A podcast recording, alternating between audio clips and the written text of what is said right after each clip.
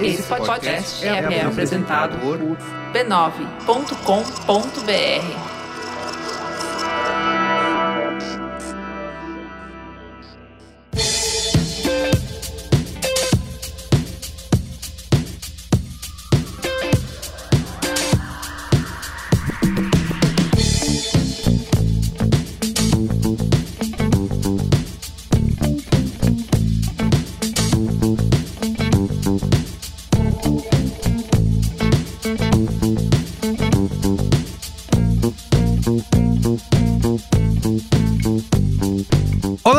Carlos Merigo, esse é o Braincast número 459. Estou aqui com Ana Freitas. E aí, Ana? Tudo bem? E aí, Carlinhos, tudo bem? Tô legal, e você? Cris Dias. E aí, Cris? Boa noite, internet, boa noite, Brasil. E Ale Maron. E aí, Alexandre, como vai? Olá, Braincasters. Muito bem, estamos reunidos aqui nesse Braincast 459. Vamos reunidos é, aqui. Exatamente.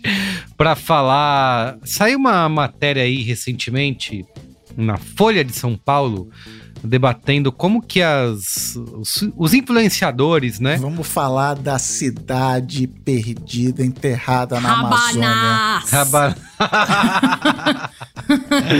Isso Ai, aí, gente. perfeito. Como que os influenciadores, as web celebridades estão sendo boicotadas aí, ou estão sendo né, recomendadas a não se posicionar. Isso, Estão recebendo um toque, um recebendo toque, uma toque. dica. Não, não é, se é um posicione. Feedback. É um, é um feedback. aceita. Feedback proativo. É, se eu fosse você, Preventivo. eu não, não, não faria isso. tanto. É isso. Exatamente. Como o, o Ale já deu o título desse, desse Braincast aqui de hoje, que é uma raridade. O título já está definido antes da gravação, que é Liberdade Patrocinada que a gente vai discutir como que as marcas estão pressionando os influenciadores a não se posicionar politicamente. Aquele toquinho, né? Cotoveladinha, oh, para aí, não faz isso não. Vamos discutir aqui até onde vai essa influência, né, dos influenciadores? Quem tem mais aí nesse jogo de poder? Porque se a opinião deles é tão relevante assim, as marcas têm poder de conseguir controlar e silenciar. Se és tão influenciador, por que não influencia todas as influências? Perfeito. Né? Perfeitamente. É isso que, que queres dizer, né, Carlos? Vamos é Isso aí. E, vamos discutir por que, que esses posicionamentos políticos preocupam tanto as marcas e se é igual para todo mundo, né? Ou se tem uns que são mais que outros, né? Você pode apoiar mais um e menos outros, hum. que aí hum. tá tudo liberado. Hum. Então, como que se lida com isso do ponto de vista do influenciador, das marcas e também das agências, né? Da, que agenciam esses influenciadores. Também tem um terceiro elemento aí para ser colocado dentro dessa discussão no Braincast de hoje. Tá bom? Mas antes. Mas antes. Tenho recadinhos super rápidos aqui tá? Que é siga o Braincast nas redes sociais, no Twitter, no Instagram, no TikTok, na Twitch, em tudo quanto é lugar. Arroba BraincastPod, a gente tá lá. Só uma pequena parcela dos nossos ouvintes segue o Braincast nas redes. Lá tem post pra desmembrar aqui o que a gente falou no programa, né? Tem qual é a boa? Tem os colégios a boa, exatamente. Todo mundo fica, ai, qual foi aquele qual é a boa que você deu, qual 1870? Foi? Tá tudo lá. Tá tudo na rede social na social rede, como diria Cris Dias. Então, arroba BraincastPod, segue a gente.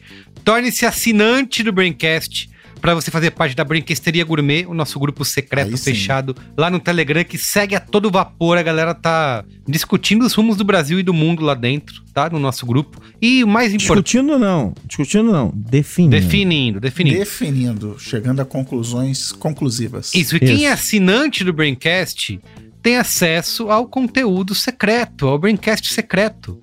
Que a gente grava aqui sempre antes de todo o programa. Oh, o Braincast da Ursal. É, olha só, é isso aí. Então assine o Braincast. Você pode acessar b9.com.br barra assine, tá? Lá tem o PicPay, tem o Patreon, tem o Apoia-se, tem o Apple Podcasts, tem várias opções para você selecionar e escolher por onde você vai se tornar um assinante e fazer parte do nosso mundinho Braincast, tá? Eu ouvi um boato aí que vai ter quem é assinante vai receber um Braincast sem maronada, é verdade? Olha só, benefício pro assinante. Mas tem vários ao longo do ano, é só eu não, é só eu não estar no programa. Editado sem maronada. Pra você não, não, não passar não passar vergonha ali. Vou mandar, vou colocar, atualizar nossa página lá de assinantes e colocar benefícios para o assinante. Braincast sem maronada. Aí não seria Braincast, né? Então não vale. É, e por último, gente, mas não menos importante, um apelo que a gente tem feito aqui e que a galera tem respondido de maneira, né, superlativa Entusiasmada. É... Entusiasmada, obrigado. Obrigado, Ana. Percebeu que eu não encontrei o vocabulário. tá, é, tá com dificuldade, né? Correto. Mas tudo bem, Carlinhos. Essa hora. Eu sei que você é o cara que, por exemplo, você lê muito mais que eu. Foi só uma Isso. coincidência que eu aqui sabia a palavra e você não. Tá tranquilo. tá bom, tá bom. Perfeito. Então, a galera tem reagido de maneira entusiasmada ao nosso apelo de. Qual é a palavra, Ana Freitas? o nosso apelo por por resenhas Cinco, positivas. Cinco estrelar. Biscoito, por biscoito. Por biscoito. Nossa, pelo por biscoito. estrelar. Por biscoito, muito bem. Biscoito de estrelinha. Dar review para o Braincast, dar estrelinhas para o Braincast no Spotify e no Apple Podcasts. Cinco estrelas, tá? Vai lá. Não, Pode não ser é... odiei cinco estrelas, mas dá cinco estrelas. Pode, exatamente. Cinco estrelas. Não gasta. Você não vai receber boleto na sua casa. É. O Spotify não, não vai te cobrar. que nem o Pedro Estraza e o Dá Merigo estrela no à vontade. Isso aí. Então, Isso aí. manda um review. Diz que gosta da gente. Dá cinco estrelinhas, tá? Que nos ajuda aí a enfrentar a ditadura dos algoritmos. Isso aí. E é isso. Ponto final. Muito bem. Bem. Vamos pra pauta? Pra pauta!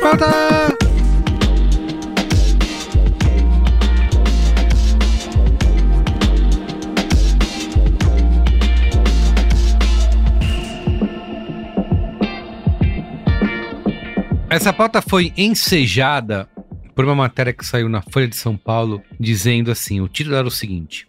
De Felipe Neto a Deolane, influencers dizem que apoiar Lula tem prejudicado Publis, né? E, e nessa, nesse texto a gente tem comentário confirmado pela Fátima Pissarra, que é uma das diretoras da Mind, uma das principais agências aí de que representam influenciadores, né, que foi criada pela Preta Gil, e ela confirmou, né, diz que realmente isso acontece, né, que tem marcas pedindo aí para os influenciadores não se exporem. Maneira. Maneira, né? um maneira aí. As marcas exatamente, falam. Exatamente. Poxa. Então, ela traz aqui diversos. Eu vou até citar aqui alguns quotes, algumas aspas que a Luiz da Sonsa também se pronunciou, né? Dizendo que é, ela tem sido retaliada aí por conta dos posicionamentos políticos que ela tem colocado. E aí, ela deu uma deixa aqui eu acho que vai ser um, dos grandes pontos que a gente vai discutir. É óbvio que a gente vai falar de tudo, todos os espectros ideológicos, né? Nenhum nem outro. Mentira. Mas é, ela trouxe um, uma informação que eu acho que talvez seja mais preocupante, né? Que ela falou que os que mais se saem prejudicados são os influenciadores que dizem que vão votar no candidato do PT. Abre aspas. Em geral, independentemente do segmento, quando a marca pede influenciadores que não exponham posicionamentos políticos, ela está se referindo a não contratar influenciadores que apoiam Lula. São pessoas que apoiam questões de sexualidade, de gênero, de raça, tá? Ela que inclusive acabou de lançar um livro aí, Profissão Influencer. Eu queria começar perguntando para vocês, né, é, que talvez algumas pessoas tenham tido uma surpresa com esse tipo de notícia, mas a gente sabe que é um pouco chovendo molhado falar isso, né? Que é, é uma reação natural das marcas procurarem esse tipo de isenção. Como que vocês leram essa notícia? Em posição fetal, chorando e falando, o... é foda mesmo. Cris Dias foi aluno do, do Chora Morozov, então inclusive tem um, Sim. uma bagagem de, de aluno de discussão sobre isso. Chora Morozov é o curso da Quid, Quid é a, a minha empresa, que é o, o Chora Morozov é o curso para influenciadores, é um curso que é um letramento político básico, né, para criadores de conteúdo. É verdade, tipo, isso já rolava antes, só que hoje a gente tem um outro contexto, porque hoje você tem o influenciador como uma pessoa que produz conteúdo, se comunica, fala sobre a vida dele o tempo todo. Uhum. E você tem, inclusive, uma demanda da, da sociedade, muitas vezes, para esse influenciador se posicionar. Uhum. Tipo, você tem uma demanda dependendo do público desse influenciador, que não é para todos os públicos, obviamente. Tem públicos que rejeitam o posicionamento até. Mas para alguns influenciadores de nicho, tem audiências que falam, cara, sai de cima do muro e se posiciona e a pessoa é cancelada se ela não se posicionar. Só que aí, se ela se posiciona, ela é punida do ponto de vista de modelo de negócio. Porque aí a menos Isso, marcas Isso. vão querer fechar contratos de público com ela. Tem mais uma coisa que é, trazendo um pouco do que a própria Fátima Pissarro falou, né? Que tem uma experiência muito mais ampla com isso. Isso é um reflexo muito maior da rejeição do Lula é, entre No empresariado. no empresariado, entre os grandes tomadores de decisão. A, é, a direita. A direita fala muito que a imprensa é de esquerda e que as agências de comunicação são de esquerda. E o que a. E obviamente, né, não vou nem entrar no mérito se eles falam isso porque eles acreditam nisso, se é desonesto. Mas o ponto é que a verdade é que os peão, o chão de fábrica do jornalismo, o chão de fábrica das agências pode até ser de esquerda. Mas quem toma as decisões de fato estratégicas, os donos das, das agências, É. os donos dos jornais não são de esquerda, eles são de direita. A Fátima Pissarra traz um pouco disso na- no texto, nessa matéria, que ela fala que empresas de um dono só ou de uma família são as mais fechadas, que grandes grupos são mais abertos e contratam mais Exato. pelo perfil de seguidores Não, e- com e o qual a marca coisa. quer falar. Não, mas, mas é que é o seguinte, gente, a, a verdade tem duas coisas interessantes nessa história, né? É que quem quer vender coisas, pode ser serviço, mas pode ser produto, quer vender pra todo mundo, não quer vender nem só pra um cara de esquerda nem só para um cara de direita. Como o Michael quer- Jordan quer- falou, republicano também compra tênis, né? No... Isso, isso aí. mas, mas eu acho que a parte, a parte mais interessante disso é que, é, é, assim, primeiro que a gente tá vivendo esse momento bem bizarro de, é que é, de, de uma, de um retorno, né, de uma, de retorno não, de um atraso, de, de uma, a gente deu ré, né, Hum. né, um monte de coisa e tal. Mas, mas é que durante alguns anos, ah, as marcas elas tentaram parecer mais progressistas, elas tentaram parecer mais descoladas, elas tentaram parecer mais diversas. Tudo isso tava, tava meio que na agenda dessas marcas. E aí eu acho que o que isso expõe, no fim das contas, é que, é que assim, sa- salvo algumas marcas que realmente colocam propósito né, no dia a dia delas, no fim das contas, é um jogo de cena. Né? As, as marcas Ah, querem mas aí, Ale, aí você tá. todo mundo assim, quieto. é, é óbvio que, tipo, tem um- todo mundo trocando o avatar no, no mês do, do orgulho É, LGBT. É porque é- existe uma, uma pressão cultural gigantesca, né? Para as marcas posicionarem com relação a direitos humanos para minorias. Isso a gente sabe. Elas só fazem isso porque sabem que isso repercute, gera buzz e tem uma, uma influência positiva, uma, tem um, um efeito positivo do ponto de vista de comunicação. É, é que eu acho que tem uma coisa que é. A gente, o contexto, é- o contexto que tá posicionado é outro contexto. Tipo, é o contexto do antipetismo, do antilulismo, tá ligado? Que é um contexto à parte. Não é só o contexto do eu ser a favor um candidato ou contra outro. Pra mim, também não é nem só o contexto da polarização. É o contexto de uma. de um cenário de um, de um político que foi construído de maneira muito consistente em cima de colocar um dos candidatos como se ele fosse a- uma coisa que você tem que ter até vergonha de falar que você apoia. Uhum, uhum. Então, eu, eu acho que assim, o- esse contexto faz com que essas- esses empresários se sintam legitimados a pedir uma coisa dessa. E eu não acho que o Gustavo Lima perde contrato Exato, esse é um ponto importante. com, com marca. Sim. Não acho.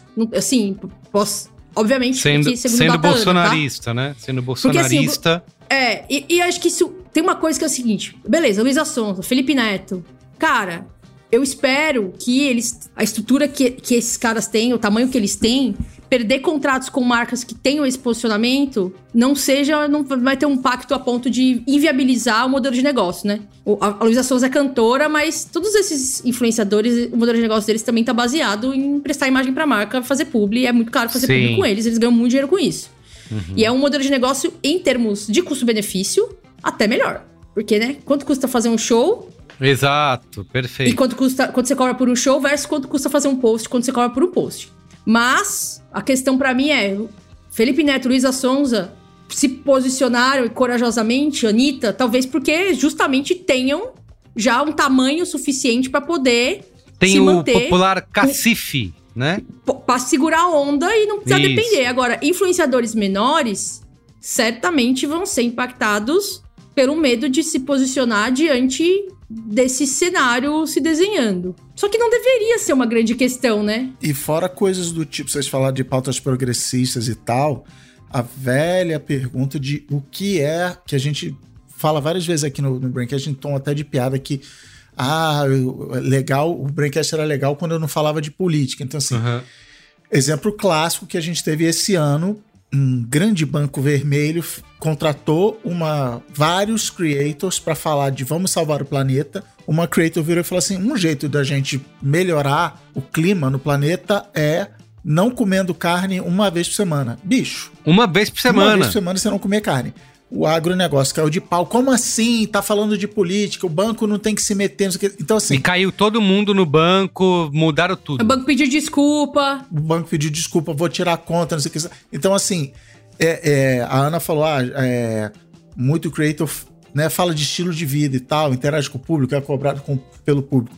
Eu sou um cara que sempre que abro caixinha de pergunta no Instagram, é pergunta de carreira. Ah, o que, que eu faço? Meu chefe não sei o quê, quero mudar de carreira, quero isso, quero aquilo.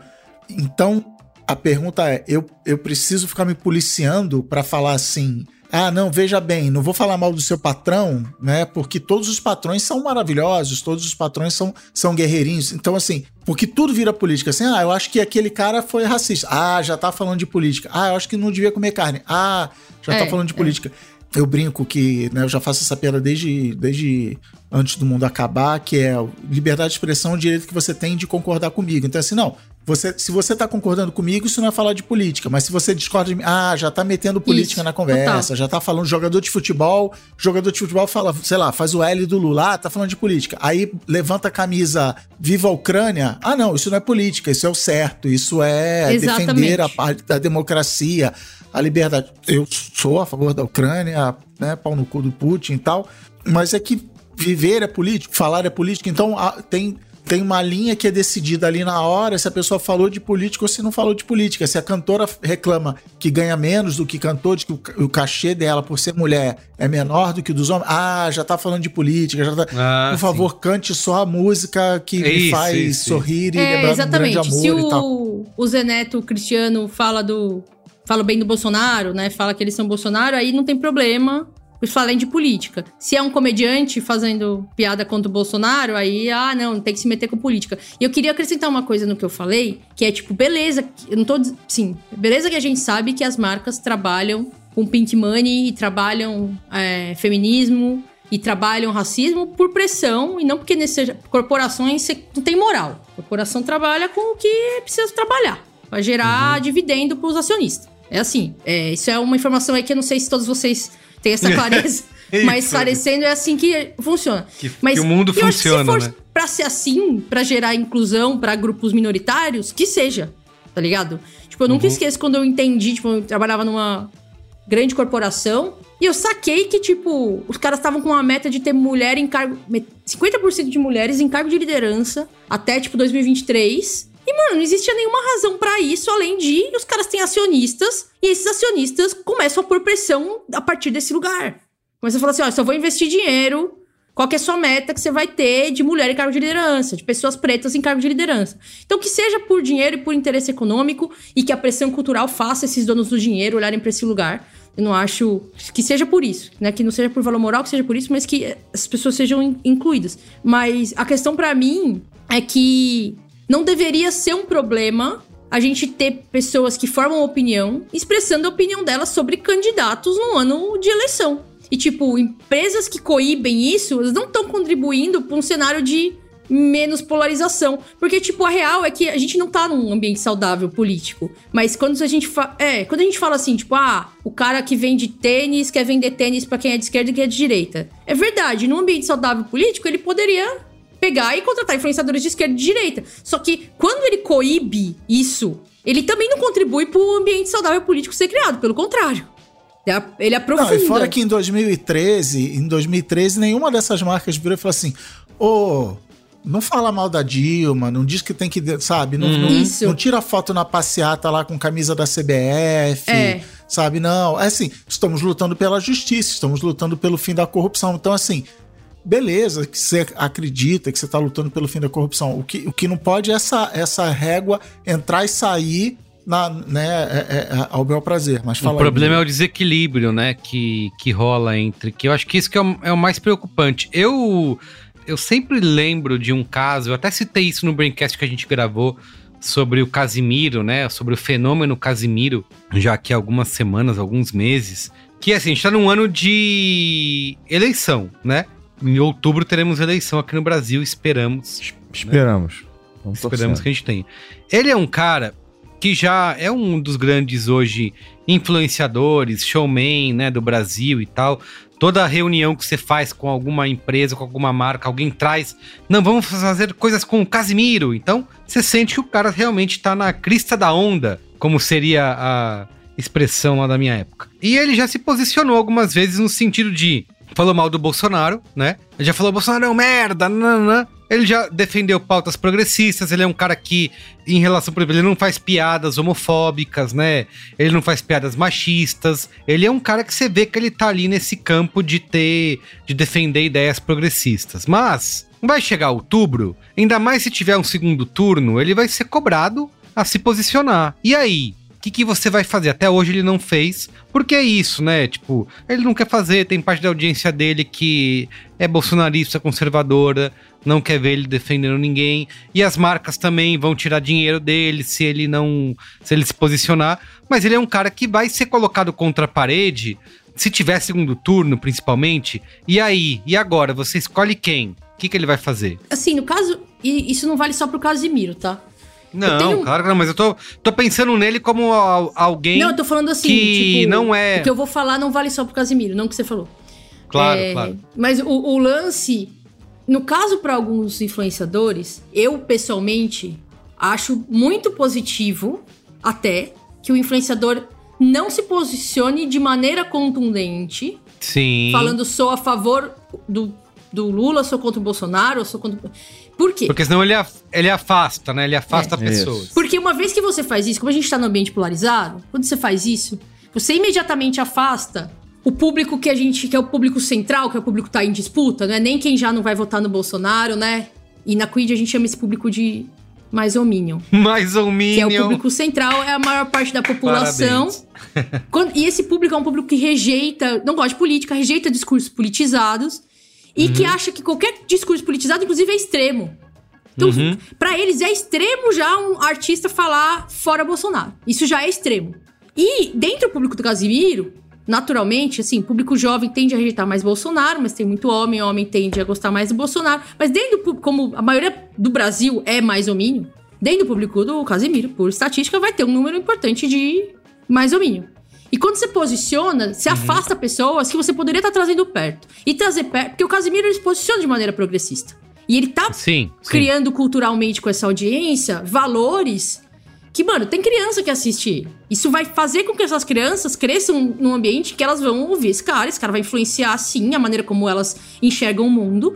E a curto, não tão curto, mas médio e longo prazo, vão fazer com que essas pessoas que acompanham ele olhem pra ideias como as do Bolsonaro e falam, cara, essas ideias não cabem. Né? Entendi. Então, Você existe- vai por um, você vai por um caminho lateral, assim, né? é, e Ah, aí e ainda digo mais, na política, idealmente, ou pelo menos do jeito que eu encaro política, você deve apoiar e propagar ideias e não pessoas, né? Você deve Isso. Até para você lá na frente, o Lula é eleito, o Lula toma posse. E começa fazer merda, fazer coisas que ele não prometeu, o contrário. Você fala, opa, peraí. Não era isso. Você né? falou que ia fazer A, você está fazendo o contrário de A, está errado. Então, se é, uma, se é uma, uma- um posicionamento cego, é o Lula que vai resolver todos os problemas e magicamente o Brasil vai ser feliz de novo, você, influenciador ou não, está se colocando numa posição arriscada Uhum. de lá na frente faz, fazer o que tem muito bolsonarista fazendo, que é all-in. Fala assim, não, eu investi minha vida nisso, Defender o cara a qualquer nisso. custo, né? Defender a pessoa a Isso. qualquer É, e aí vira uma defesa, uma defesa fim. Mas é, mas é interessante porque é, é, quando você olha para essa, essa neutralização do discurso, né? Na verdade, ela tem, a ver com, ela tem a ver com, algumas, com alguns recortes de, de, eh, de iconografia, termos e tal, não sei o quê. Porque tem um grupo eh, que já passa por isso há muito tempo e que já está acostumado a dar uma neutralizada, por exemplo. São geralmente os evangélicos. Os evangélicos, quando entram em trabalhos mais mainstream, eles já, já foram treinados a dar uma,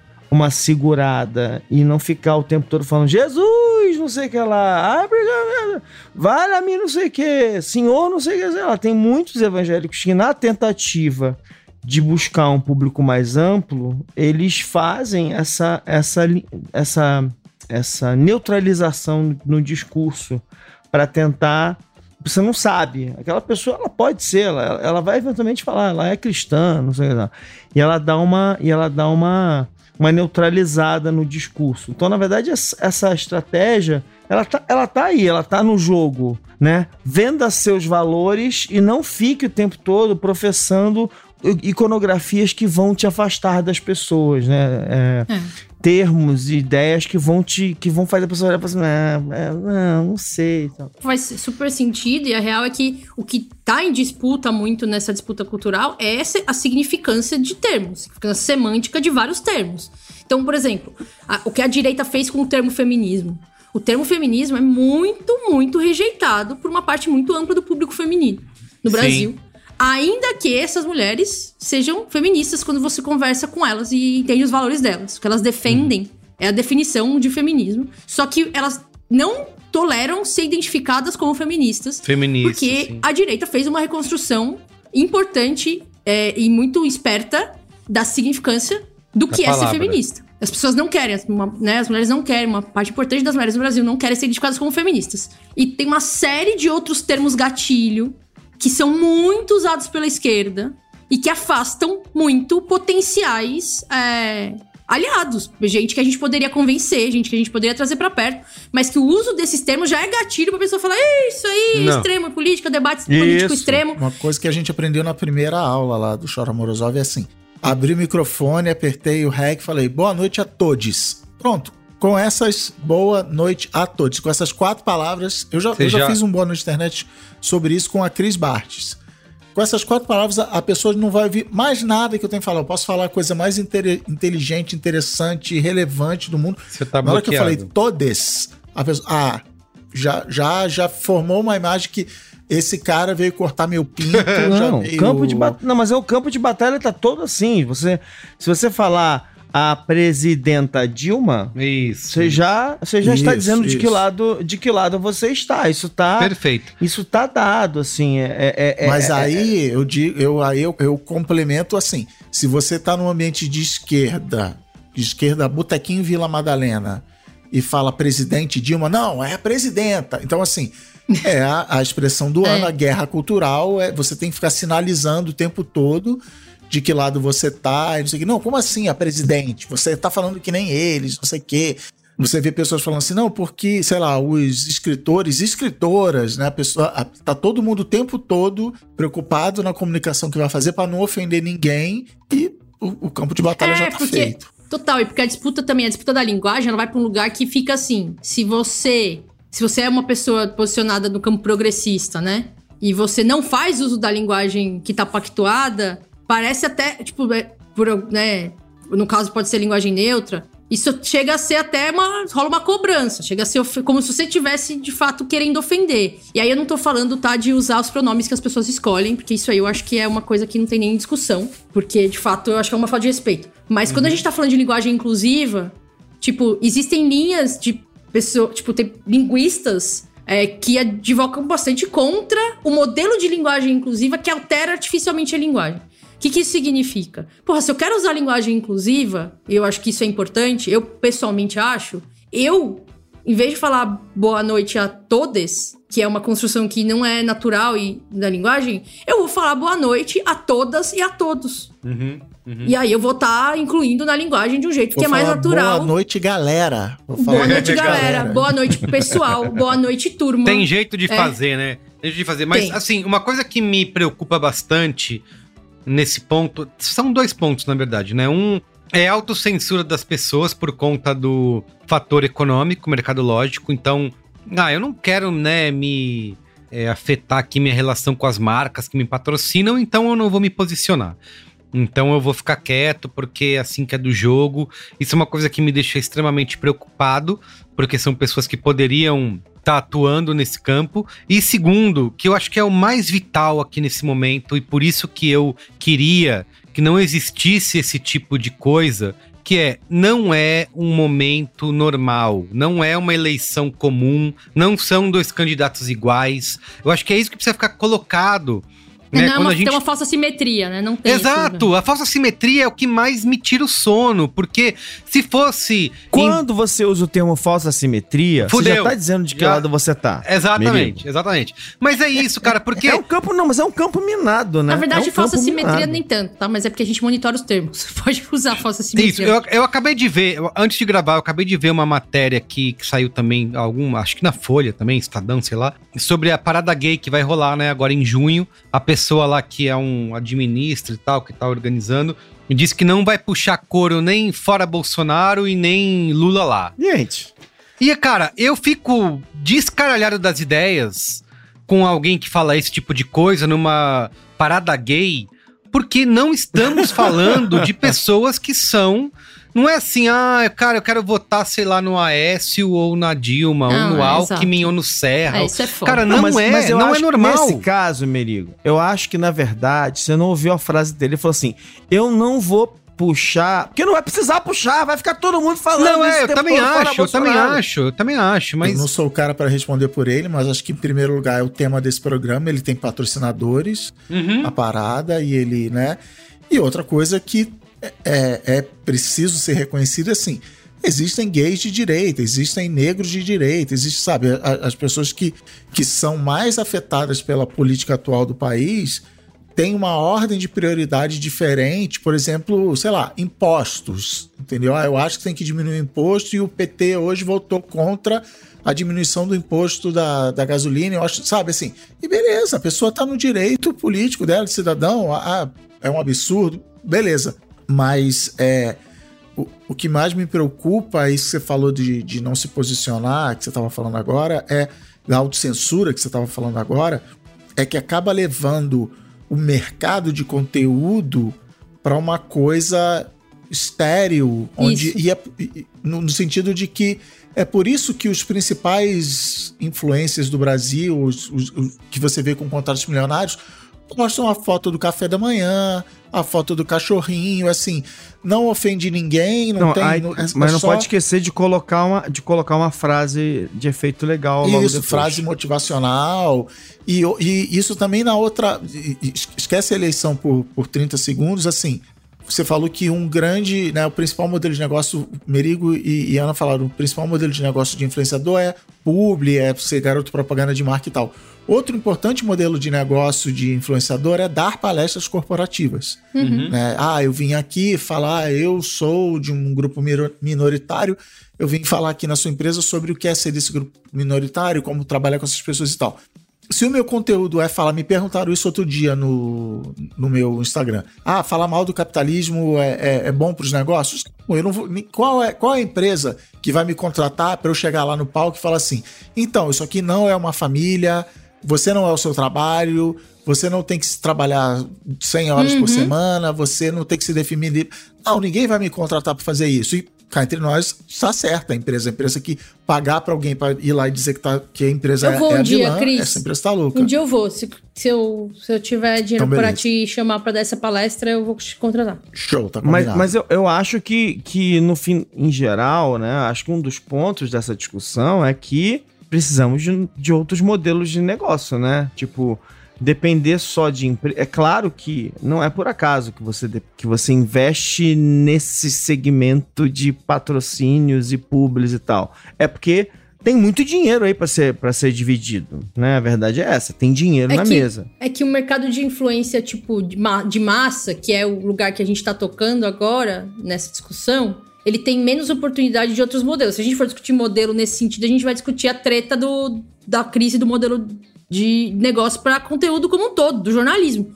Porque, tipo, o mercado de nicho tem o potencial de estabelecer modelo alternativo de assinatura, que tem uma relação com a audiência que permite isso, e que não é o influenciador gigantesco de estilo de vida, de awareness, né, na publicidade que a gente fala, que fala com todo mundo, né, mas o, o grande influenciador tá, tá muito mais nesse lugar, e como o Ale falou, puta, uma puta grana, muito dinheiro, né, É, não tem como, não é como um influenciador de nicho que pode variar o modelo, mas tem uma coisa que eu queria falar, que tem uma violência e eu não gosto de usar esses termos, tipo, desses discursos, mas tem uma violência nisso de você virar pra uma pessoa que tá produzindo conteúdo como marca, que é viabilizadora, tá ligado? Tipo, de uma possibilidade de renda para essa pessoa.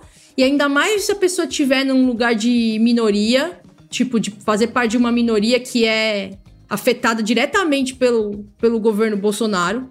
Afetada do ponto de vista, mano, pode é, acarretar em violência física, né? Tipo, você tem um. A gente sabe como cresceram os crimes de ódio contra LGBT quando o Bolsonaro começou a falar as bostas que ele fala. A gente sabe como que o, o, o, o que o Bolsonaro fala, tipo, meio que endossa a maneira como a população, o preto é tratado pela polícia. Então, tipo, você tá colocando influenciadores que têm esses as questões identitárias que atravessam eles. Tipo, pode ser uma pessoa, mano, que não faz. Não é que ela tá fazendo. O conteúdo dela não é sobre militância contra o racismo. O conteúdo é sobre, sei lá, beleza, mas é uma pessoa negra. E, tipo, se uma pessoa negra viver no Brasil, a existência dela, tipo, sofrendo racismo atravessa ela. Se uma pessoa é, LGBT no Brasil, a existência dela como LGBT sofrendo homofobia atravessa ela. E aí você pegar como marca e falar assim: olha, não vai falar disso, não, porque isso é falar de política. É tipo, é meio. É, é passa do escroto. Eu acho que assim. Já é escroto que você, num momento, numa, num momento que é muito delicado, né? De uma disputa de permanência da democracia, você ainda queira né, pontuar que as pessoas não podem se posicionar politicamente, senão enfim, é o que eu acho, é o resumo do meu pensamento. delas. No fim das contas, a marca tem direito, a marca contrata quem eles querem. A gente pode até falar assim, né? O programa a gente poderia falar assim: as marcas contratam o que eles querem, qual é a boa, né? Se fosse realmente levar o pé da letra. Mas o ponto para mim é: não é só, mano, passa essa parte. Vamos supor que nem fosse um momento político delicado. Porra, os caras não podem se manifestar contra o maluco que fala essas bosta deles. A gente tá falando de direitos humanos. Não é posicionamento político, mano. É direitos humanos. É o direito das pessoas de viverem de boa. É isso. Sem serem desrespeitadas pelos outros. Isso é foda. Então, mas para piorar, na hora que o cara vai dizer que o trabalhador rural, que o agronegócio bota comida na mesa do brasileiro, aí pode, aí tudo bem, porque é, sabe, assim, isso não é política, isso é verdade, isso é Exato. é uma, é uma escolha, não é assim, não é não fale de política. Se for não falar de política, eu só vou tirar foto do meu café da manhã. É assim, não, essa política aqui, ela me interessa de novo, é, é, é, o chavão. Tudo, Pode falar, e não é político. Tudo é político, né? Ah, tu, ah não, não falo de política e tudo é político. Assim, o mercado hoje de conteúdo profissional, de carreira e tal, está pendendo escrotamente para o lado de que você tem problemas na sua carreira, o problema é seu, o empregador não tem nada a ver com isso. Acorde cedo, faça yoga, é, aprenda a programar. Tipo assim, o problema é seu, não é condição de trabalho, não é negociação, não é. Ah, não, a gente devia se unir para negociar. Ah, isso é sindicato, sindicato é política. A campanha lá do, do iFood, olha aí, eu perdendo mais um patrocinador, do iFood lá que pagou a agência para fingir que era motoqueiro. O, o slogan dos caras era: sindicato não, não metam política no, no meu trampo. É, é isso, entendeu? Ah, não, a política. Ah, então, o mercado hoje de conteúdo de carreira tá todo desse lado. É, mas essa é a batalha, é a batalha de uma geração. A verdade é essa. É a batalha que a gente vai, vai viver agora tem, e a gente vai ter que, que enfrentar. Tipo, e de verdade, tem uma, tem uma busca por uma multiplicação de, de possibilidades, sabe? De, de ganhar dinheiro. Tem que buscar essas, essas saídas e tem que compartilhar essas saídas, porque senão a gente compartilhe ficar... mesmo, que eu tô precisando também. Não, a gente vai ficar na mão, a gente vai ficar na mão desse, de, de, de, de, grupos que vão fazer isso. Assim, eles vão fazer isso com a gente. Eles fazem isso com a gente há décadas e eles vão continuar fazendo. A gente vai mudando, a situação muda e isso vai se repetindo, entendeu? Eu, é. eu, eu acho de verdade que é que hoje é menos impossível escapar de algumas dessas amarras do que era antigamente. E, e, e realmente, é claro que a gente está falando de micronicho e tal, não sei o quê, mas assim, a gente começou a falar em micropagamento na virada do ano, dois, do ano dos anos 90 para o ano 2000 e era inviável. Por quê? Porque meio você falava em, micropagamento, em micropagamento, aí você fala assim, pô, mas como é que eu vou pagar 50 centavos se o custo fixo de uma operação desse tipo é XPTO, não sei o que lá. A gente hoje em dia está na era do Pix, então assim, a gente deu uma volta nessa, nessa história, a gente está na, na era do Pix e a gente hoje em dia está falando de outras possibilidades. Então assim, e meu ponto não é que isso está re, resolvido, pelo contrário. Né? A gente tem muita coisa para resolver. A gente, quem pode ajudar, vai ajudar, vai desenhar novas maneiras e vai compartilhar e tal, não sei o quê. Mas é fato, a gente precisa de outros modelos que tornem. E, e, isso que a Ana falou é perfeito, assim. é uma crise do mercado inteiro. Tipo assim, é, tem corporação passando por isso. Caraca, como é que eu faço para me manter? E tem a gente, o indivíduo, né? O criador. Nesse jogo de poder aí, a gente entende quem é que realmente consegue bancar, né? São poucos, como a Ana falou, que vão conseguir falar: não, eu vou manter aqui minha posição, independente do que acontecer.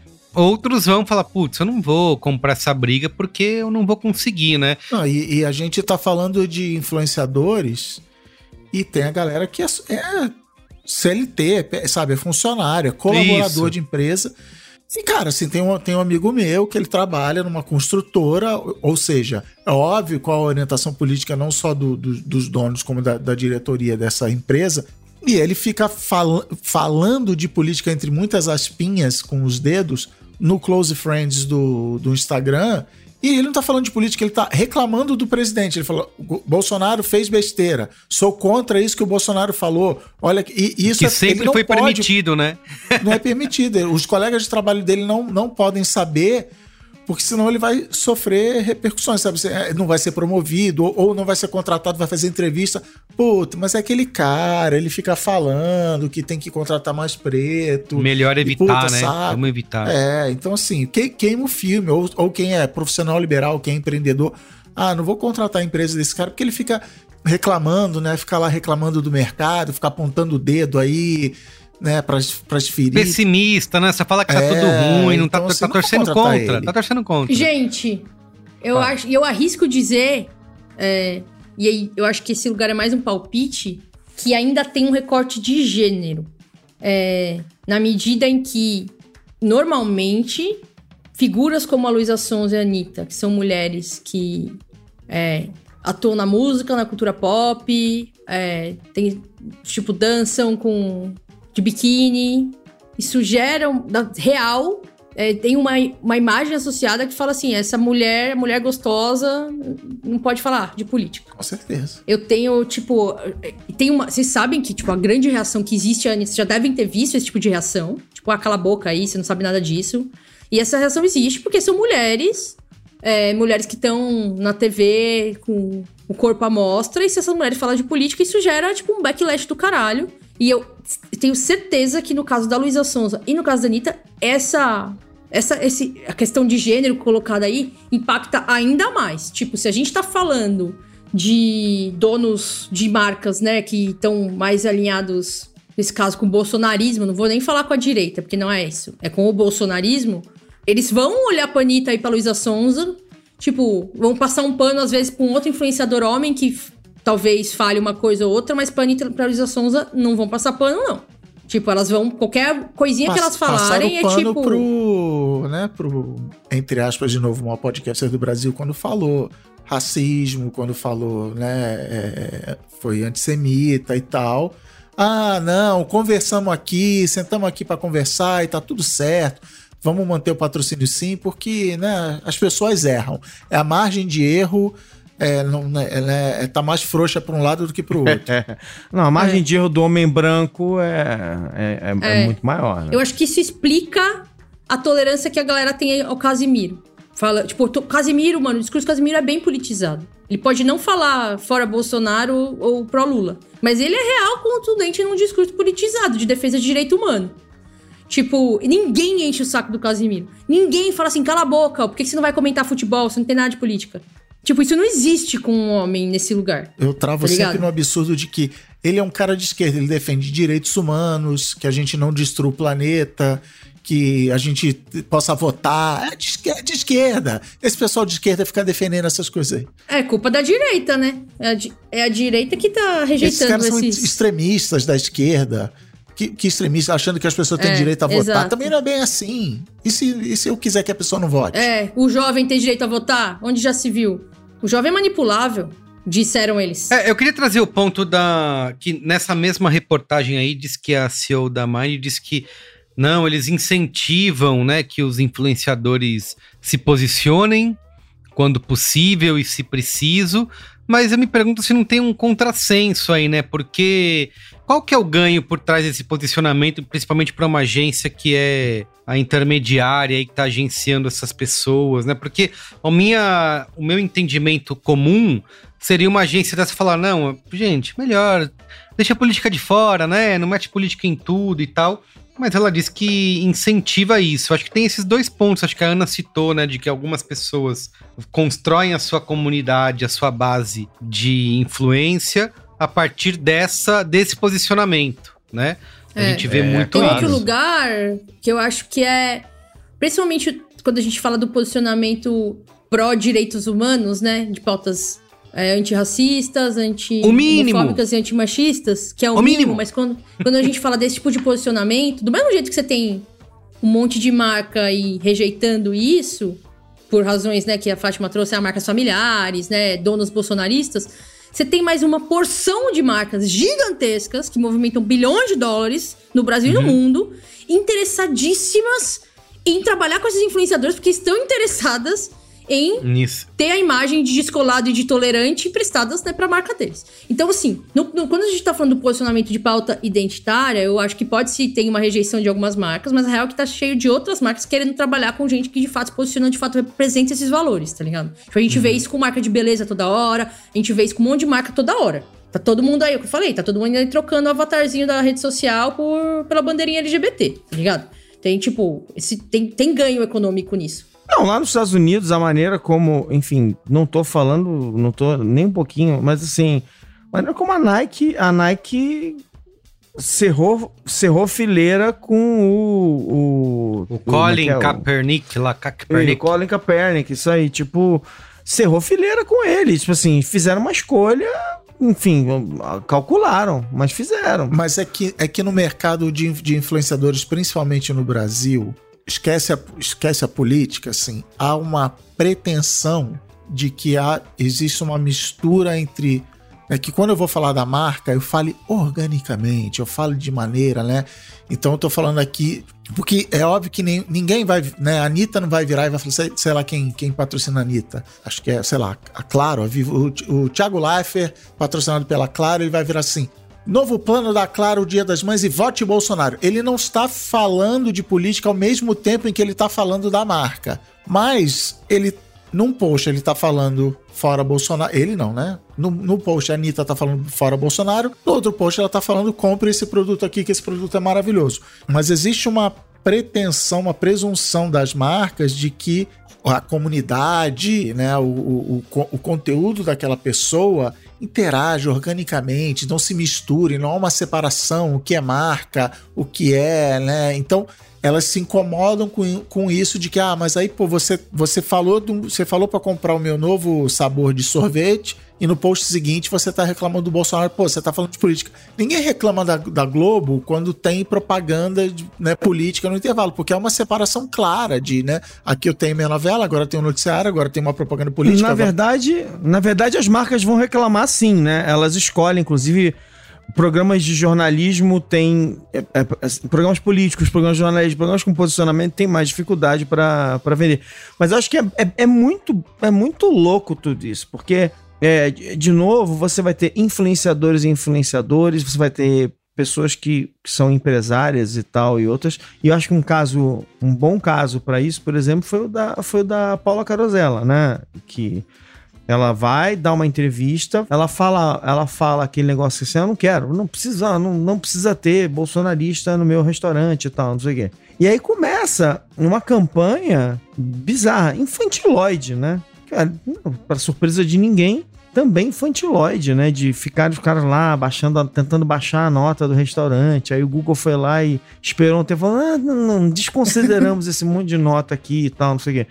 Então, mas tem um momento de desse tipo de campanha infantil, que é um saco, né? Ter que ficar enfrentando esse tipo de coisa o tempo todo. Mas ela foi lá e bancou. Mas é tão. É, isso não é nem mais a, a mais infantilóide, né? Infantilóide é falar assim: o BTG vai divulgar uma pesquisa de que o Lula tá na frente, liga pro seu gerente e fala que você tá insatisfeito. Cara, é uma É. pesquisa eleitoral. Tipo assim, É, é o não, tire sua conta desse banco que apoia. Cara, é um nível de loucura, enfim. E entram nessa pilha, esse que é o problema. Tem muita marca entrando nessa pilha. É difícil você ver a marca que bate o pé e fala: não, eu vou manter essa campanha mesmo assim, porque dane-se você. Muitas, ai, não, tá bom, não queremos eh, ofender ninguém, tira a campanha do Não, ar. E, e- e olha só, vamos, vamos, vamos, deixar, vamos deixar bem claro, desenhar na parede com todas as letras bonitinhas aqui. Vou, vou falar só por mim, não em nome de, de Carlos Meriga e da corporação que ele representa. Assim. Desde, sei lá que ano, mas principalmente desde 2018, essa piada que eu fiz de, de ah, é legal era quando o Braincast não falava de política, a gente está trazendo pautas políticas nesse sentido que a gente está fazendo hoje. Vamos olhar para essa situação aqui, temos nossa visão política, estamos mais à esquerda do espectro, votamos em Lula em várias eleições, etc, etc, vamos analisar isso. O Braincast é um, é um empreendimento bancado, em sua maioria, por publicidade. Então, por que, que a gente fica enchendo tanto saco de maneira divertida e prometendo coisas como programas sem maronada, assim, assine a brinquesteria, assine a brinquesteria? Porque é um jeito de você ouvinte dizer diretamente assim: não, legal, eu acredito nisso que vocês estão falando, eu vejo valor nisso que vocês trazem para o meu dia a dia, eu preciso que isso continue existindo e eu não quero que as pautas do programa sejam, usando a expressão que o Merigo usou, autocensuradas, que a gente não fez isso nos últimos quatro anos, mas por outro lado, pode, não vou afirmar nada, pode ou não estar pagando as consequências disso, entendeu? De, de simplesmente, ah, nem liga pra lá, porque tá chato. O cara nem fala assim, não, porque é política, não é política. Ah, tá chato, eu vou naquele outro podcast. E, de novo, não é uma punição, não é de propósito, não é assim, cara, eu vou naquele outro podcast que, que só é baboseira, que só é videogame, que só é futebol, que só é não sei o quê. Eu falo porque é menos arriscado, eu vou lá, meu chefe não vai reclamar, meu chefe não vai ouvir o programa falar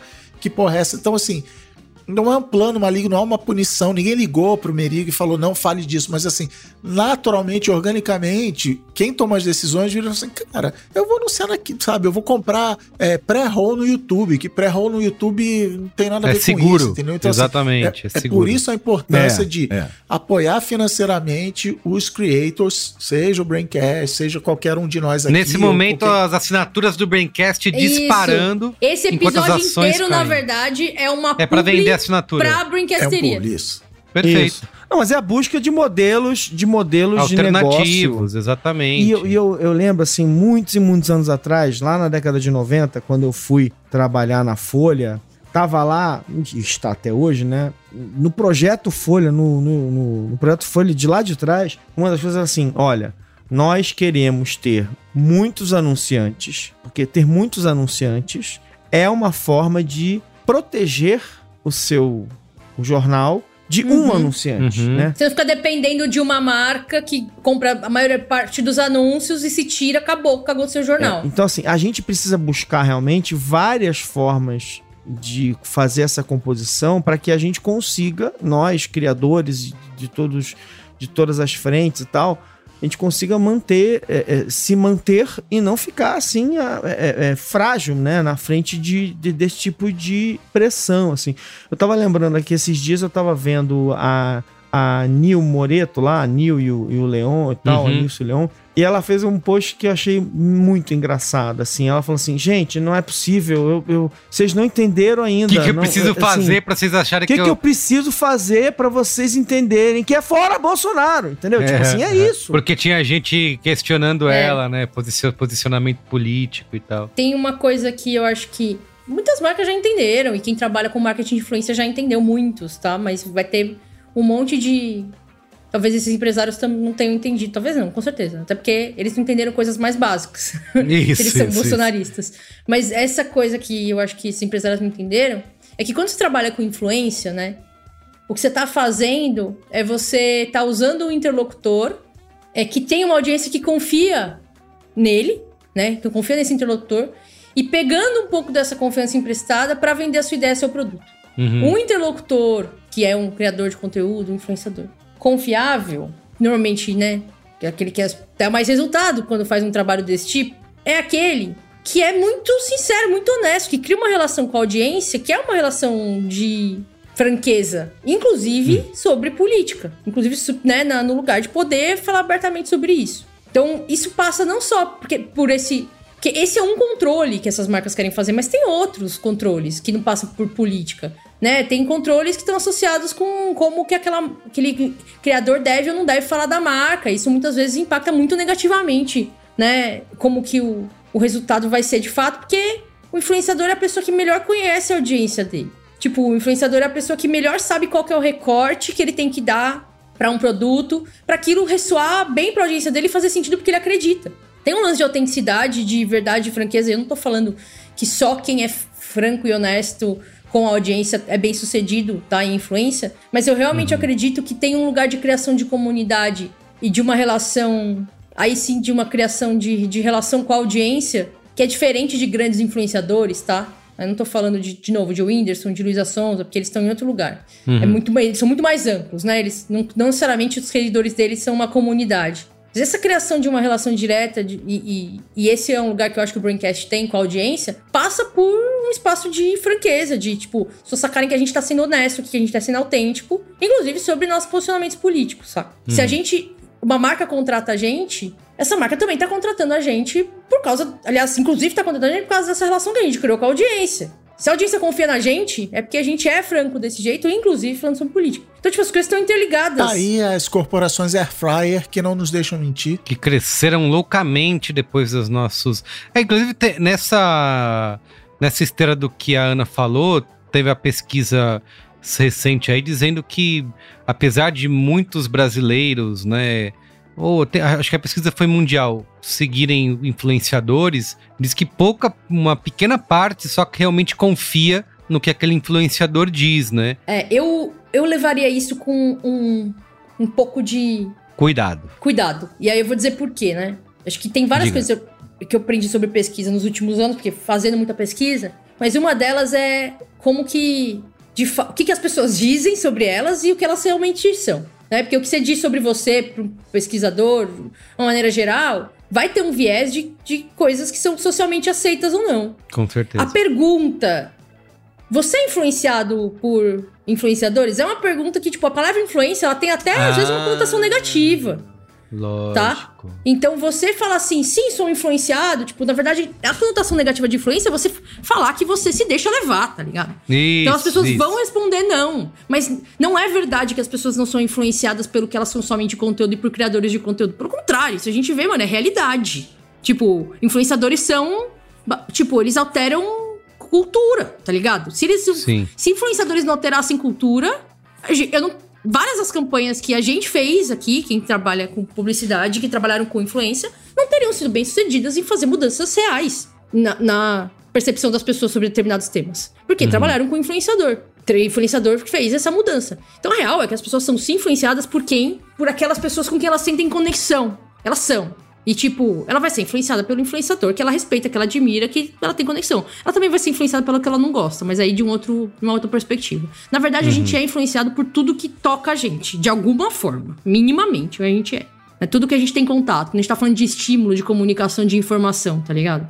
Você pode negar, mas racionalmente você vai negar, mas como isso te afeta inconscientemente, você não tem controle e vai afetar. Perfeito. Inclusive, tem até um, um livro pra indicar sobre isso. Ó, antes da gente ir pro, pra esse momento, qual é a boa, indicações, é, tem um outro um ponto pra gente encerrar aqui, que é a influência dos influenciadores na campanha política, né? Também é outro ponto que vem sendo bastante falado de como esses influenciadores vão, é, não sei se- se mudar o jogo, mas como eles vão ter papel importante, né? A gente tem visto isso já acontecer, né? De como eles conseguem é, alterar o debate ou levar esses apoios em ondas, né, pro seu... A gente vê principalmente até influência no público jovem, né, hoje em dia. Então, tem um... Acho que tem, são duas forças aí, né? Esse poder dos influenciadores em talvez mudar o jogo e marcas querendo... Não, veja bem, não faça isso, vamos jogar mais seguro aqui, né? É verdade isso que eles vão mudar o jogo, Ana Freitas? É, eu- eu- na real, a, coisa é que a, tipo, a política, ela é uma consequência da cultura. E influenciador produz e influencia a cultura. Então a sua resposta tá aí, Carlos. Muito bem. E com essa, ó, vamos aqui pro momento Saiba Mais pra gente fechar esse Braincast. São três Saiba indicações. Tem vinhetinha? Não tem vinhetinha, mas podemos fazer. Eu quero me dar o direito aqui até de alterar levemente o que a nossa redação trouxe. Quero indicar dois Braincasts. Olha aí o Carlos. Ah, autoritário. o que eu posso fazer aqui é autoritarismo. Que é o Braincast Felipe Neto. Estamos sendo justos com ele, né? Porque a gente falou lá bastante um pouco, né? Bastante um pouco. Bas- não- Bastante um pouco. Bastante um Meu pouco. brother Isso. Felipe. Ele voltou a falar com você, Ana? Nunca. Felipe nem sabe que eu existo.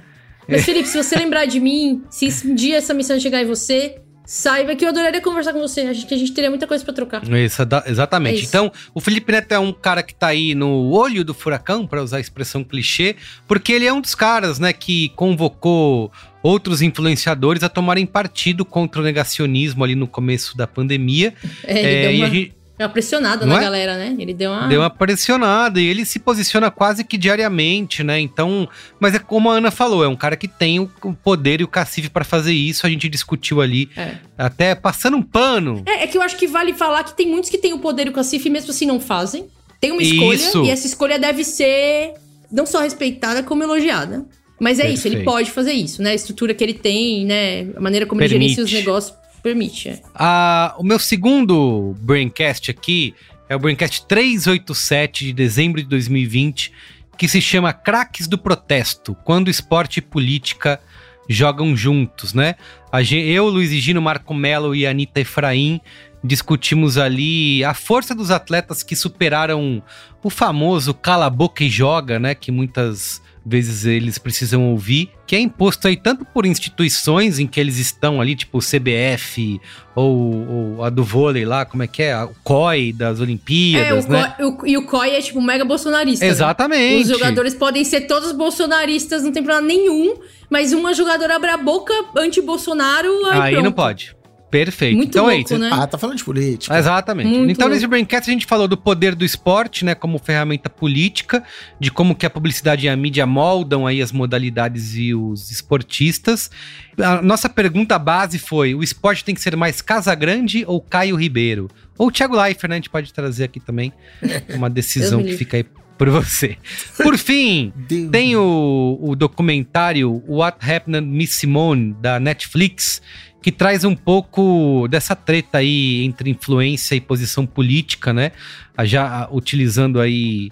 A Nina Simone nunca, né, escondeu, ela nunca foi. Ela sempre foi uma grande ativista, né? Ela nunca se omitiu em falar o que realmente ela pensava, né? E, e por conta disso ela também sofreu bastante pressão, né? É, da mídia no geral, de marcas, e ela.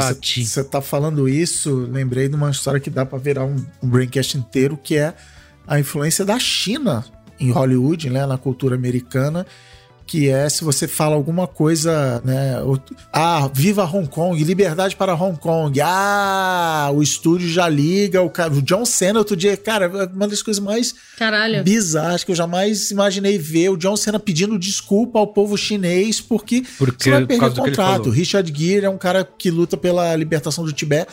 Sumiu, foi ejetado de Hollywood, porque, enfim, é, Não não convém. tem né? Bolsonaro na história, não tem Lula, não tem nada. E assim, falou mal da China, bicho. Já era, é mandado embora, é não sei o quê, e, e, enfim. Perfeito. E esse documentário aí da, mostra a Nina Simone realmente batendo o pé, né? Assumindo a responsabilidade ali que ela, que ela tinha e, e- não arredando né, diante dessa pressão que ela sofreu. Então, é um documentário que está na Netflix, What Happened Miss Simone. Tá bom? Boa.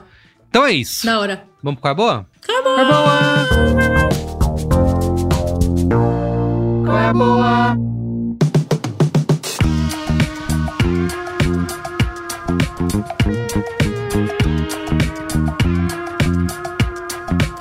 Ana Freitas, queria começar com você, que você disse que você tinha até dica de livro aí. Eu tenho quatro cor boa, mas são bem Eita! distintos. Eita. São bem diferentes hoje. quem guarda Se tem. segura na cadeira. E o primeiro qual é a boa, já fiz aqui uma vez, é, vou fazer de novo, falamos dele hoje algumas vezes, é o Chora Morozov. Chora Morozov é o curso gratuito da Quid para criadores de conteúdo, é, que é um letramento sobre Brasil, e aí, obviamente, sobre política, mas não sobre política institucional, mas sobre o que é ser brasileiro e como como a, criação do Brasil influencia em quem a gente é. Então, tipo, é, é pra, dar, é pra dar pra, esse- pra- pra quem é criador de co- conteúdo muito ferramenta pra ser formador de opinião, pra entender como que existir nessa sociedade toca as coisas que a gente faz, sabe? E aí também a gente, no curso, fala bastante sobre esse lugar do criador de conteúdo, formador de opinião, tocar ou não em política de maneira direta e indireta, qual que é a vantagem, qual que é a desvantagem, né?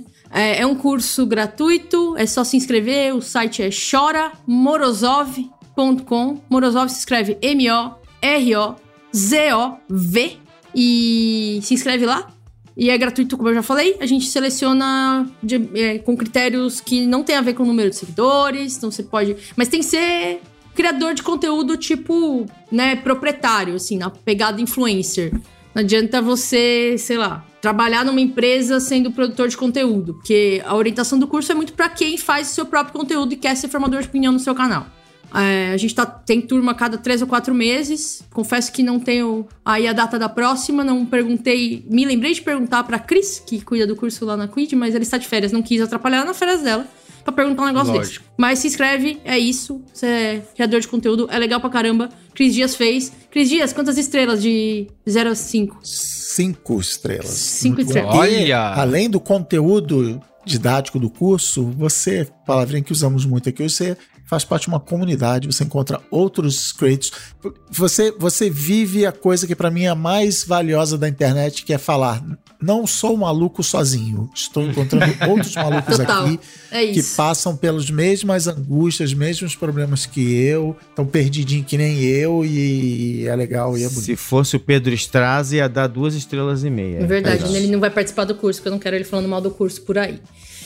É, o- então esse foi um jabá pessoal. O outro também, o outro Coia Boa também é um jabá pessoal, é um outro projeto da Quid. E é um projeto que chama Desinfo, e é um projeto que a, que a gente está fazendo junto com a Lema. A Lema é uma agência, e com o Internet Lab, que é uma, uma organização que pauta uma série de discussões sobre política pública para a internet no Brasil há muitos anos, assim. Eu cubro esses caras do Internet Lab desde que eu trabalhava no Link lá em 2011. Eles manjam muito e estão nessa há muito tempo. E o Desinfo é um projeto que a gente criou que é para falar com a- o campo publicitário, então profissionais da publicidade, falar sobre desinformação e o papel das marcas nessa disputa, nesse campo de disputa de informação. Desde do papo do tipo, porra, eu vou patrocinar meu conteúdo, meu conteúdo não, fazer mídia paga, e essa mídia paga vai aparecer lá num blog, que é programática, de repente vai aparecer num blog que tem fake news. É, como que a- essa discussão. Como que a gente aborda essa discussão, entendeu? Tipo, porque aí tem um lado que a gente pode abordar e falar, porra, você tem que fazer uma, uma lista de sites proibidos, são sites que têm fake news, que é a abordagem de Sleeping Giants, né? Mas aí a gente também tem uma outra abordagem que fala, cara, é, a gente não pode ter um regulador, mesmo que seja o Sleeping Giants que é progressista, mas amanhã, se for o regulador foi outro, você vai colocar numa lista site que você quiser. Então, essa é uma discussão difícil pra caramba, mas ao mesmo tempo ela é mega importante pra gente que trabalha com publicidade e que tá esbarrando nesses temas, mano, o tempo todo no nosso trabalho, né? Como que as marcas se associam a não ou não aos, aos temas que tocam política, qual que é o papel das marcas em, na responsabilidade de não contribuir pro cenário de, de desinformação e de fake news. Então, o Desinfo é um projeto que a gente está preparando aí, tipo, uma cartilha para distribuir para o mercado sobre esse tema e algumas outras iniciativas que vocês vão ouvir falar. E aí, quando for rolar, eu falo mais aqui no Braincast. Mas acho que vale para quem, enfim, para quem tá envolvido com isso e teve interesse, me dá um oizinho lá no, no Instagram, que a gente coloca no loop de, de e-mail também, no mailing, para você receber as novidades e, e poder participar desses grupos de discussão e das trocas quando a gente for fazê-las, tá? E aí eu tenho mais dois, quais são as boas? É, que não são jabás. Mas um é o livro que eu mencionei anteriormente, é um dos meus preferidos na vida. Eu tenho certeza que eu já indiquei ele no Qual é a Boa, mas há muito tempo. Ele chama Subliminar. Ele é de um físico que chama Leonard Modlinov, que era brother, trabalhou com Stephen Hawking.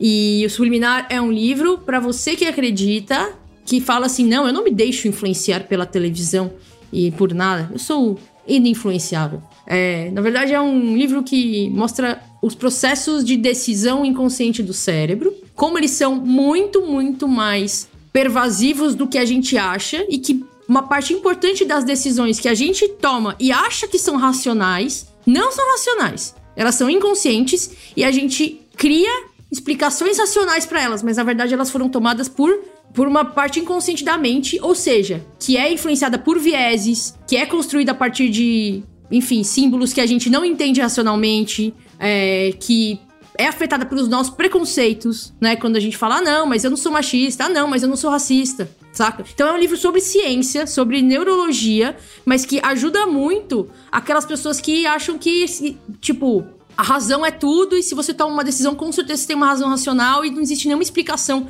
é, que não seja essa, e a real é que existe. Existem processos inconscientes acontecendo o tempo todo no cérebro. A suposta decisão racional não passa de uma é engenheiro de obra pronta, né? Quando você olha o que já aconteceu É, e fala, ah, reversa. isso aí... É. Isso, exatamente. e o quarto com a boa, na verdade, é só uma sugestão de vídeo, muito curto, mas que tem a ver com o que a gente falou hoje. Mas que é um vídeo, uma entrevista que eu gosto muito, e não necessariamente pelo teor da entrevista, é pelo que é falado, né? Mas é uma entrevista com a Glória Groove na Jovem Pan. Que isso? É. Tá? Então, é uma entrevista no YouTube. Já tá lá, você vai achar, não tem muitas da Glória Groove na Jovem Pan. Lá com o Emílio É. e tal, no Pânico. E o ponto é o seguinte, tá? Você tem a Jovem Pan, que é muito conservadora e às vezes declaradamente bolsonarista, mas sem os que não são bolsonaristas são só claramente conservadores e que faz questão de reforçar o discurso bolsonarista, que é o discurso meritocrático, o discurso que tira, né, os recortes de pauta identitária como se eles não importassem. E a Groove, que é uma artista muito respeitada por todo mundo, é uma artista que é unânime. Você pode pegar qualquer pessoa, a pessoa fala assim, é, essa pessoa é foda, né?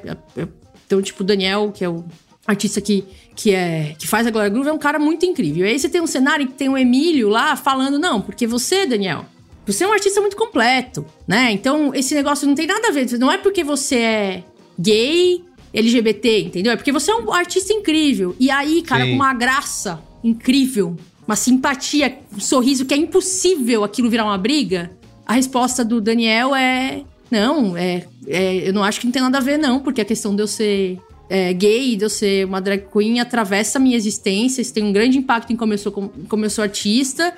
Só que ele não fala isso de uma maneira que tem qualquer espaço para os caras conseguirem é, desrespeitá-lo ou contra-argumentar sem parecer rude. Porque o cara é muito gênio e ele fala isso com um sorriso na cara e com uma leveza, tá ligado? Então, eu, eu sugiro esse vídeo porque eu acho que esse vídeo mostra como, tipo, existem caminhos, muitas vezes, é, pela, pelo, pelo, né, pelo lance do viés do próprio artista fazendo o que ele faz, ser respeitado por isso. Eu sei que não é o caso com todos os artistas por parte da direita, tá? Então, não acho que a gente. Nenhum artista deve buscar co- como validação ser respeitado pela direita. Mas eu acho que o Daniel mostra ali uma parada muito genial e muito fina, tá ligado? De uma inteligência emocional foda de estar num ambiente, mano, extremamente bolsonarista, extremamente que ele sabe que é contra a existência dele, num discurso que ele não concorda, e, de, mano, muito graciosamente passar por ali e não deixar nem espaço pros caras contra-argumentarem, que não dá. Tipo, é uma puta escola de, de retórica, tá ligado? Nesse lugar, assim, que a gente não vê com frequência, ainda mais no ambiente polarizado. Sem contar, mano, a disposição do cara de ir no programa desse, né, de coração aberto, ir lá e ser um doce, ser super gentil. Também Tem tem, isso, ele é muito educado. né? Ele é muito legal. Então os caras não têm como ser escrotos com ele. Não deixa espaço pra isso. Não, e é óbvio que eu, aqui é importante dizer que qualquer artista, em qualquer contexto, deveria ser respeitado pelos caras do pânico. Não é que eu tô dizendo que todo artista tem que se comportar ali igual o Daniel pra escapar. Mas eu acho que é tipo, é, é mais como uma referência Não, mas é impressionante, né? que é impressionante, a, é um cara capacidade, foda. né? É um cara foda, é, um cara É, que tem uma inteligência interpessoal. Que aí você vê que, tipo, co- como ele consegue sair desse lugar, desviar dessas balas, tá ligado? E sair soberano ainda, entendeu? Ele jantou muito classudo, assim. Então, uma coisa muito legal que você falou, Ana, que é o seguinte, assim, certamente, né, não precisa da validação da direita e daquelas pessoas, mas tem uma outra coisa muito, muito legal, que é uma generosidade de, de pensar, assim, é, é, de pensar que, tem que eu tenho que trafegar por todos os lugares. Isso, porque a minha arte Eu também ser atravessa eu- esses eu- lugares. Eu quero ser artista Exato, popular e eu exato, quero trafegar em total. todos os lugares e tal. Eu tenho que ser capaz de estar aqui também. é, até porque, né, de um jeito ou de E a outro, embora importância essas... de estar ali com essa mensagem que é progressista também. Isso, com essa né, de tá ali. capacidade e Sim, tal. é muito Isso, foda, isso aí. velho. É muito foda. Porque não é um ambiente pra ele que é receptivo, tá ligado? É. Então tem toda uma consciência da importância dele estar ali e a maneira como ele navega por isso. É uma puta aula, assim, tá? É bem legal. O meu qual é a boa, tá? Então, então eu vou dar dois colégios as boas. Mas o meu primeiro é um podcast é, da Folha e em parceria com, ah, citado agora há pouco pela Ana, com a Internet Lab, que é um podcast chamado Cabo Eleitoral, é um podcast de reportagem, né? É muito, muito legal, feito pela Folha. Já estão todos os episódios é, disponíveis, tá? Em que eles vão falando dessa dinâmica, assim, dessa, desse momento da disputa política, da campanha e das redes sociais e como elas vão, como elas vão influenciando o que mudou, como a gente está lidando com isso, como a legislação está atrasada, como, assim, como o campo de os campos de batalha mudaram completamente. É bem legal, tem muita reportagem, muito, muitos é, é, depoimentos legais, muita informação de qualidade. É, então eu, eu recomendo assim muita com muita muito carinho. Assim, achei muito muito bem, muito bom, muito bem feito, é, muito legal. E aí na, assim, na contramão absoluta disso, gente, segunda temporada de O Chão é Lava estreou no Netflix. é, gente, experimente assistir O Chão é Lava com seus filhos e você vai se divertir. A único o maior problema quando eu assisto com meu filho é que ele começa a pular de um móvel para outro pela casa alucinadamente. Né? E que ele quer que eu faça lá os negocinhos de lava pelo chão e tal, não sei o quê. Mas é, cara, esse negócio de desligar o cérebro e tal, é assim. Você não pode se dar o luxo de desligar o cérebro demais, não, tá? Porque a gente tá vendo um momento muito difícil. Mas quando for a hora, gente, pode desligar e tal, não sei o quê. Aproveita, desliga e vai, vai se divertir com as bobagens, as pessoas pulando lá, tentando dar um salto de 40 centímetros, errando, se esborrachando, caindo na, naquela lava fake. E aí a outra pessoa gritando: Não! é isso. É, é, é a diversão pura. Porque o resto do tempo a gente tem que estar alerta, a gente tem que continuar brigando por cada centímetro que a gente não pode deixar o fascismo vencer. Então a gente, né, tem que aproveitar cada segundo. Então, vamos lá, gente, ó. O chão é lava, tá? E aí se informa com o cabo eleitoral e a gente segue brigando. Ó, oh, o meu qual é a boa aqui rapidamente é uma minissérie da HBO, original HBO Max, A Escadaria, que acho que eu já falei antes aqui no, na minha, no meu consumo de true crime, acho que foi um dos grandes true crimes da, das últimas décadas, meio que definiu aí um pouquinho do que a gente. Ele é, bem antes né, dessa febre aí. O true crime sempre existiu, né? Há várias décadas, desde a década de 50, em vários formatos na literatura, mas a gente tem uma explosão, uma bolha do true crime aí nos últimos anos. E o Staircase, que já foi reempacotado de diversas maneiras, lançado originalmente em 2005. Inclusive em 2018, a Netflix reempacotou com novos episódios, com um material extra e colocou lá como original Netflix. Então eu consumi loucamente esse, esse documentário que conta a história do Michael Peterson, que é um escritor é, americano também foi candidato a prefeito lá nos Estados Unidos, na cidade lá dele, e ele foi julgado e foi indiciado e acusado de ter matado a esposa dele, que em tese caiu da escada. Ele liga, né, pro 190 lá americano, 190 Yankee, dizendo que ela caiu, liga sofreu um SAMU. acidente. Se liga pro SAMU pedindo ajuda. E na verdade a polícia chega lá e fala: Meu, tá esquisito isso aqui e ele vai passar por um longo processo aí, um, por, um, por um julgamento, sendo acusado de ter, na verdade, não foi um acidente, ele ter assassinado a esposa. E todo documentário tem o um mérito, né, de ser a mosquinha na parede que vai, com, que vai mostrar isso por dentro da defesa, né? Então tá lá junto com os advogados, na casa dele, mostrando como aquilo está sendo feito. Eu tenho certeza que eu já indiquei aqui no Qual é a Boa o documentário The Staircase. A HBO é, é, reempacotou essa história numa série ficcional, né? A partir disso, dirigido pelo Antônio Campos. É, são oito episódios, terminou agora há uma semana. O Antônio Campos é filho do. Do, do cara do Manhattan Mendes, é Connection, né? Exatamente. Ele isso. é filho do cara do Manhattan Connection. Ele dirigiu o filme da Netflix recentemente com, com Homem-Aranha lá, com Tom, Tom Holland. E esse documento, essa minissérie na HBO, ela tem uma decisão esperta de não simplesmente replicar aquilo que a gente já viu ser feito no documentário ou em outros materiais por aí. Eles tentam adicionar novas camadas, né? Nesse. E eu acho que a parte mais legal desse documento, dessa minissérie é isso. Que ele traz uma perspectiva ali que é quase uma metalinguagem, que eles inserem a filmagem do documentário dentro dessa minissérie. Ele adiciona essa camada aí de questionar um pouco o envolvimento dos E documentaristas por com tabela, você tem que indicar o cinema. Porque, dependendo de quando a pessoa estiver ouvindo, vai ter um cinemático. Tem o cinemático, onde a gente discutiu aí longamente sobre a série e, esse, e essas polêmicas, né? Todo mundo reclamou, o Michael Peterson, né, reclamou que ele foi mal representado, botaram os filhos dele no meio, que ele não queria. Os documentaristas falaram, o próprio diretor do documentário, ele é coprodutor da minissérie, ele falou assim, cara, eu fui me senti traído, eu abri todos os meus arquivos e meu material, eu não sabia que eu ia ser retratado dessa forma, então todo mundo ficou insatisfeito com, com a série. Eu também não acho que a série é ótima e incrível, né, comparando com outros true crimes que eu já vi, mas eu acho que ela tem esse mérito de trazer essa camada, essa nova perspectiva aí, trazer toda uma discussão ética em torno é, do documentário que foi produzido, é, que é uma das grandes referências do true crime aí. Então acho que vale a pena você conferir. Assistiria as duas coisas, tá? Se você for uma, é, uma pessoa obcecada o suficiente, assistir Com bastante tempo. com bastante tempo, assistir 13 horas de documentário no Netflix para você realmente entender toda a história. E depois você vai pra minissérie da HBO, mais 8 É. horinhas. Eu queria falar uma coisa, na verdade, Diga. que é o seguinte, como uma grande fã dessa história, Uhum, que é, eu não acho que o documentário, a minissérie eu não terminei de ver, tá? uhum. Mas eu não acho que o documentário é tão neutro assim, na medida em que a chance desse cara não ter feito isso é muito baixa, Uhum, é muito baixa. uhum.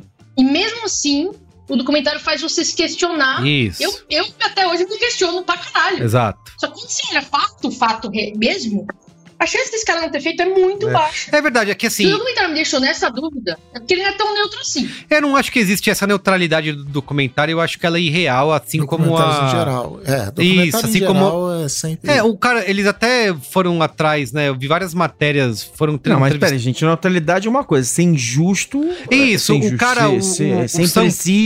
O Sam Pollard, É que de- dirigiu recentemente um documentário sobre o Martin Luther King, ele fala isso, que essa noção de que verdade, a verdade, que existe uma verdade documental, ela é completamente falsa, ela não faz sentido porque o material ele é manipulado de qualquer maneira, né? Pra onde Não, você editou, aponta gente. a câmera e pra onde você edita, isso é manipulado. A questão é até onde você vai, né? E que é um ponto É. que a, a escadaria e a morte na escadaria, que é a tradução do documentário da Netflix, ela talvez transcende esse limite da, até onde você vai. O envolvimento dos documentaristas com o acusado de assassinato. Pronto, já ultrapassa fizemos, o limite. já fizemos um braincast extra sobre. É, exato, exato. É que é uma história tão escadaria. maluca de todos os lados que se você ficar falando vai muito longe. Então, enfim, a, a- a- qual é a boa é essa? Eu repito o meu qual é a boa do documentário na Netflix, Morte na Escadaria, e depois a minissérie na HBO, A Escada, né? Só a, escadaria, sei lá, tanta escada que eu tô Aí, perdido. aí agora o Cristiano vai ter que, vai ter que ser bem sucinto. Isso, Cris, por É, favor. Não tem qual é a boa. Tchau, gente. Até semana que vem, velho. Não, o meu qual é a boa é, é a série True Crime que ainda nem foi produzida, mas vai ser show, que é da mulher que escreveu o livro Como Matar Seu Marido, que foi condenada por ter matado o marido. Essa vai ser maravilhosa, essa série. Se esse pitch não tá rolando por aí, Não, tá tá, tudo errado certeza indústria. tá rolando. É, meu qual é a boa são newsletters, né? Porque esse é o ano da newsletter no Brasil. O, o meu, eu já dei aqui de qual é a boa o aplicativo Stoop, S-T-O-O-P, que é um aplicativo de ler newsletter. E o Stoop virou nova inbox, né? Tem um milhão de, de newsletters Que você não eu- tão não depois eu lidas. leio Aham. depois eu vou lá ver. Mas tem três que eu quero destacar aqui que eu sempre que chega eu paro para ler, é, que são elas. Uma em inglês que é o Orbital Operations, Operações Orbitais do Warren Ellis, o cancelado e Cancela, merecidamente cancelado. mas- merecidamente mas, era genial. cancelado. Mas é um escritor genial, é verdade. um escritor genial de Transmetropolitan, do Castlevania, do, do Netflix. É, ele tem uma newsletter muito louca, onde às vezes ele fala só de amenidades, às vezes ele fala do processo de trabalho dele, de como a cabeça dele pensa, ele dá dicas, ele, ele gosta muito de umas músicas mega sombria, florestas, wiccas e vikings e, e aquelas coisas bem bom, assim.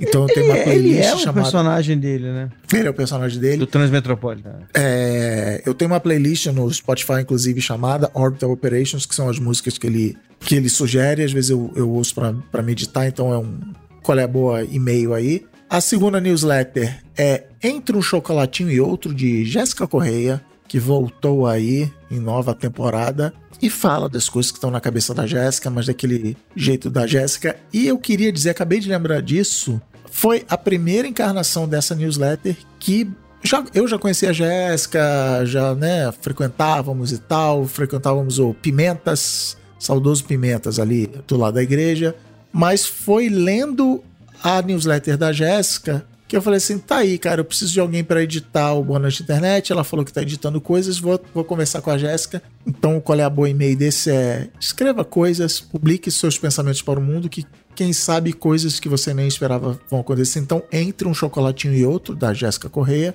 joga no Google aí. E a última, Tá Todo Mundo Tentando, da Gaia Passarelli, que é uma operária da newsletter. Ela passou aí um ano escrevendo quatro newsletters por semana, né? Quatro, apertando publish quatro vezes por semana de newsletter. Uma na to, Tá Todo Mundo Tentando, e a outra era a Pauliceia, que acabou agora a temporada. E ela escreve crônicas sobre a vida, principalmente a vida em São Paulo, dá dicas de outras newsletters, dá dica de livro, fala de vida e é uma. É, sai toda sexta de manhã, já é o meu ritual de manhã de botar minha canequinha de café ali do lado, leia, tá todo mundo tentando, rapidinho, sei lá, 5, 10 minutinhos deu pra ler. Então tá lá. Então são as três newsletters Orbital Operations do Warren Ellis em inglês e em português Entre um Chocolatinho e Outro e Tá Todo Mundo Tentando. Assine e leia. E a newsletter do Boa Noite Internet também, só para quem, já que falamos em o seu creator, tem a newsletter do Boa Noite Internet, o podcast não tá no ar, mas a newsletter continua sendo toda semana, mas só para quem apoia Assina, Internet, passa lá no exatamente. site, passa nas social redes lá pra você saber. Tem, ah não, pô, não, não foi de propósito, mas eu vou dar uma coronel pra checada aqui. Semana passada eu mudei o layout do site Boa Noite Internet. E aí eu, a edição da semana passada da newsletter tá aberta para todo mundo ler, que eu estou falando de inteligência artificial e o impacto da inteligência artificial na criatividade, em quem trabalha com criatividade. Foi uma coronel pachecada não planejada, mas ainda Porém assim contextualizado. legal. Vai lá. Cara, é do tamanho de uma noite internet você lê lá, falando sobre esses, esses negócios aí, né? GPT-3, Dali e tal. Então dá, dá uma conferida lá. Muito bem, amostrinha grátis. É isso aí. Muito bem, gente. Então é isso, tá? Beleza. Obrigado, vocês são lindos, mudando sempre os rumos do Brasil e do mundo aqui, semanalmente nesse programa. Um beijo para vocês. Valeu, gente. Tchau. Beijo, valeu. Beijo, tchau. tchau.